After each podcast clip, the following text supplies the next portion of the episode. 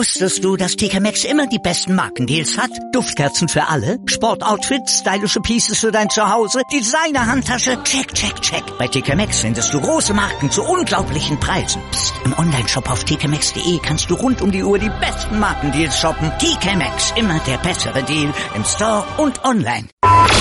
Die Sportshow mit Malte Asmus. Alles rund um den Sporttag auf meinsportradio.de. Wir schauen voraus auf den zweiten Spieltag der Blindenfußball-Bundesliga am Wochenende bei uns. Großes Event in unserem Live-Programm am Samstag und am Sonntag jeweils ab 8.30 Uhr übertragen wir live aus Dortmund und unser Kommentator in Zusammenarbeit mit blindenfußball.net, der Felix Amrein, der ist jetzt bei uns. Hallo Felix. Hallo Malte. Ja, zwei Spieltage, beide Mannschaften oder alle Mannschaften müssen dreimal ran. Elf Spiele insgesamt sind's, die dort zu absolvieren sind. Großes Programm und ja, auch der Tabellenführer, der MTV Stuttgart, ist ordentlich gefordert am Wochenende.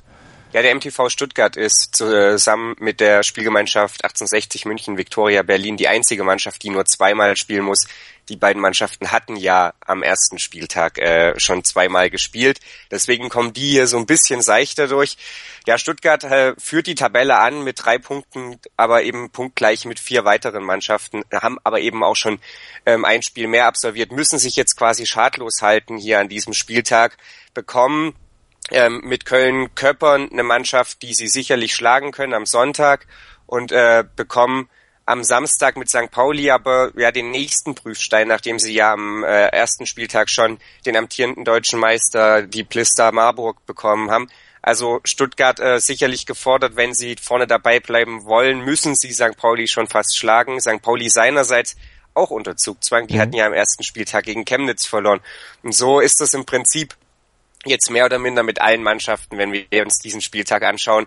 Wir werden nach dem Spieltag deutlich schlauer sein, wer wirklich um die Meisterschaft spielen kann und wer es nicht kann, denn ich hatte es gerade schon gesagt, aktuell fünf Mannschaften punktgleich an der Tabellenspitze vom Chemnitzer FC auf Platz fünf über eben Marburg, Dortmund, Schalke und Stuttgart. Und ähm, ja, Dortmund und Schalke, die treffen ja dann auch im Revierderby am äh, Samstagnachmittag um 15.30 Uhr aufeinander. Und da dürfte dann natürlich auch die Post abgehen, denn das ist auch ein Derby, auch im Blindenfußball, das wird eine gewisse Brisanz dann in sich bergen.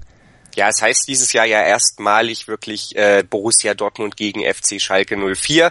Insofern ist der ganz große Name dieses Jahr das erste Mal Programm. Aber ähm, die letzten Jahre spielten beide Mannschaften aus Dortmund und aus, und aus Schalke ähm, ja trotzdem schon äh, in der Liga gegeneinander und es war immer Brisanz da drin. Mhm. Es war nicht immer schön, das muss man auch dazu sagen, zumal äh, Dortmund jetzt ja wirklich vom letzten auf dieses Jahr einen unglaublichen Qualitätssprung erfahren hat und da die letzten Jahre so ein bisschen Schalke hinterherhechelte.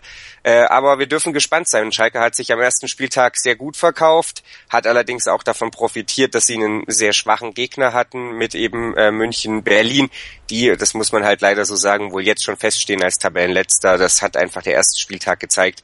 Äh, und sie wussten es allerdings auch sehr, sehr gut einzuordnen, gegen wen sie da 4-0 gewonnen haben. Hm. Borussia Dortmund seinerseits hat äh, ja durchaus gegen Köln Köppern, die ja, ich würde jetzt sagen, eine sehr solide Mittelfeldmannschaft sind, äh, was richtig gucken lassen. Die haben gezeigt, dass sie ein ernsthafter Anwärter auf äh, die Meisterschaft oder auf den Kampf um die Meisterschaft sind. Haben ja auch 4-0 gewonnen, haben damit Tame Kuttig allerdings eben auch ihren wichtigsten Spieler verloren. Ähm, man darf gespannt sein, ob der jetzt schon wieder einsatzfähig ist oder ob da zwei Wochen Regenerationszeit nicht genug waren. Er hat sich eine Knieverletzung zugezogen. Sehr, sehr bitter kurz vor Spielende. Also mal schauen, ob sie auf ihn zurückgreifen können. Allerdings hat Borussia Dortmund auch einen sehr breiten, sehr ausgeglichenen Kader. Also es sollte auf jeden Fall eine packende Partie werden, die wir da sehen. Du hattest gesagt, äh, die Spielvereinigung 1860 München, Viktoria Berlin schon für dich äh, sozusagen der zementierte Tabellenletzte. 0 zu 12 Tore nach den ersten zwei Spielen haben sie kassiert. Jetzt geht's an diesem Wochenende für sie dann auch wieder zweimal zu Werke. Blister Marburg als erster Gegner. Du gehst davon aus, nichts zu holen. Nee, das tut, also es tut mir auch wirklich leid für München, Berlin, aber das, wenn man das ganz neutral betrachtet, dann ist das einfach so. Ähm, Marburg ist eine der besten Mannschaften in Deutschland, viermal Meister geworden, hat äh, ja wirklich gute, gute Angreifer auch in ihren Reihen. Sie haben eben äh, Stuttgart mit 4 zu 1 da weggefiedelt am ersten Spieltag. Äh, Niklas Schubert, der jetzt nicht als der allergrößte Goalgetter in der Blindenfußballgeschichte gilt, wenngleich er natürlich schon immer mal wieder durch Tore aufgefallen ist, hat dann astreinen Dreierpack geschnürt und insofern, ähm, ja, dürfen äh, die Münchner und Berliner sich das sicherlich warm anziehen. Mhm. Man darf gespannt sein, ob bei Marburg Alican Pektas vielleicht zurückkommt.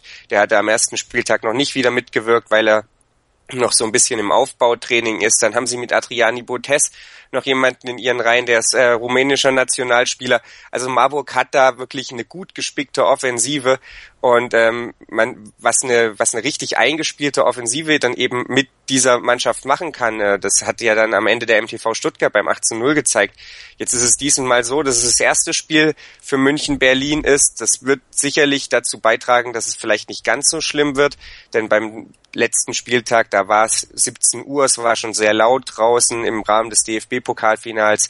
Äh, es ist eine sehr junge und unerfahrene Mannschaft, teilweise bei München, Berlin. Da haben sie sicherlich in mehrerlei Hinsicht Tribut gezollt, aber trotzdem ist der Qualitätsunterschied zwischen Marburg und der Spielgemeinschaft so eklatant groß, dass man da sogar von einem sehr hohen Sieg ausgehen muss. Und sie spielen ja dann am zweiten Spieltag, ähm, also an diesem Sonntag, auch noch gegen St. Pauli und St. Pauli hat mit Jonathan Tönsing, der am ersten Spieltag noch nicht treffen konnte, den Torschützenkönig der letzten Saison in seinen Reihen. Also da steht gleich nochmal äh, so eine ja so eine wirklich schwere Aufgabe vor der Haustür.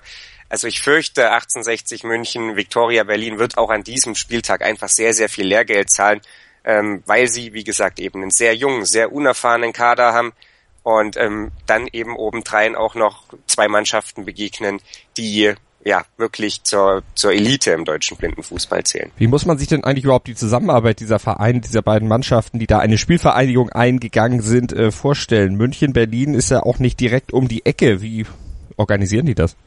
Das ist äh, nicht so ungewöhnlich im Blindenfußball. Also es gab auch mal eine Spielgemeinschaft zwischen Hamburg und Dortmund. Das ist jetzt auch nicht gerade nebeneinander.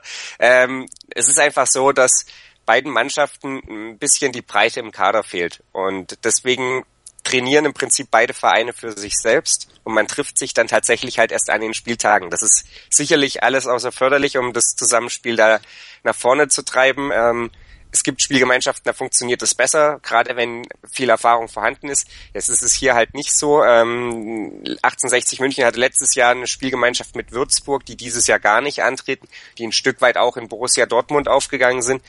Also man ist es zumindest in München gewohnt, auch in Berlin ist es nicht eine völlig neue Situation, da mit jemandem zusammen zu spielen, mit dem man eigentlich nicht zusammen trainiert. Aber es ist natürlich eine Situation, die äh, alles außer optimal ist und die beide Vereine sicherlich auch meiden würden, wenn es irgendwie geht. Aber dadurch, dass die Saison dieses Jahr so kräftezehrend ist, du hast es anfangs angesprochen, drei Spiele jetzt an diesem Wochenende, also innerhalb von 24 Stunden spielt zum Beispiel der Chemnitzer FC gleich dreimal. Das geht an die Substanz und du brauchst dann einfach äh, auch einen entsprechend breiten Kader, um vielleicht mal eine Verletzung auffangen zu können, um auch einfach diesem Kräfteverschleiß und diesem mentalen Verschleiß da Tribut zollen äh, zu können. Und äh, das wäre bei beiden Mannschaften in keinster Weise möglich gewesen. Deswegen hat man sich zusammengetan, auch eben vor dem, ja, oder hat dann eben die, die bittere Pille geschluckt und hat gesagt, okay, wir können vielleicht nicht zusammen trainieren, aber so können wir wenigstens überhaupt an der Liga teilnehmen. Also, dann werden wir mal gucken, wie dann an diesem Wochenende sich die Münchner schlagen, wie sich die anderen schlagen. Was ist denn dein ganz besonderer Tipp? Welches, auf welches Spiel befreust du dich als Kommentator am meisten? Oh, schwierig. Es ist wirklich äh, pickepacke volles Programm ähm, von guten Spielen. Also es geht im Prinzip ja, mit dem zweiten Spiel schon los. Borussia Dortmund gegen den FC St. Pauli, das ist sicherlich sehr hörenswert, 10.15 Uhr. Da sind dann vielleicht auch schon die ein oder anderen wach. Das erste Spiel Chemnitzer FC gegen FC Schalke 04, da muss Schalke sicherlich zeigen, dass sie auch einen defensiv starken Gegner bearbeiten können. Das ist allerdings um 8.30 Uhr sehr früh, gebe ich ehrlich zu. Freue ich mich äh, rein von der Uhrzeit her nicht so sehr.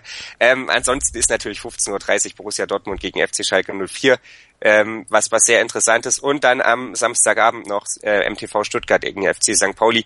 Wie gesagt, ich hatte es schon so ein bisschen angesprochen. Der mhm. FC St. Pauli steht schon ein Stück weit unter Druck, vielleicht dann sogar noch ein bisschen mehr, je nachdem, wie das Spiel gegen Borussia Dortmund ausgeht. Und der MTV Stuttgart äh, hat eben auch schon ein Spiel verloren Und wir erinnern uns, letzte Saison ist Marburg am Ende ungeschlagen Meister geworden, profitierte zwar von ein paar Entscheidungen am grünen Tisch, aber man kann sich im blinden Fußball angesichts der wenigen Mannschaften, die darin überhaupt nur spielen, acht Stück sind es ja nur eigentlich fast keine Niederlage erlauben, wenn man im Kampf um die Meisterschaft dabei sein will, wenngleich natürlich Platz zwei am Ende nochmal zum großen Entscheidungsspiel um die Meisterschaft äh, ja reichen würde, aber auch der wird sicherlich heiß umkämpft sein. Und von daher werden also spannende Spiele an der Derner Straße 423b in Dortmund erwartet am Samstag und am Sonntag. Fahrt hin, schaut euch das an, seid dabei, genießt die Atmosphäre beim Blindenfußball oder genießt natürlich uns auch gerne live auf meinsportradio.de. Den Kollegen Felix Amreit könnt ihr hören, aber nicht nur bei der Blindenfußball.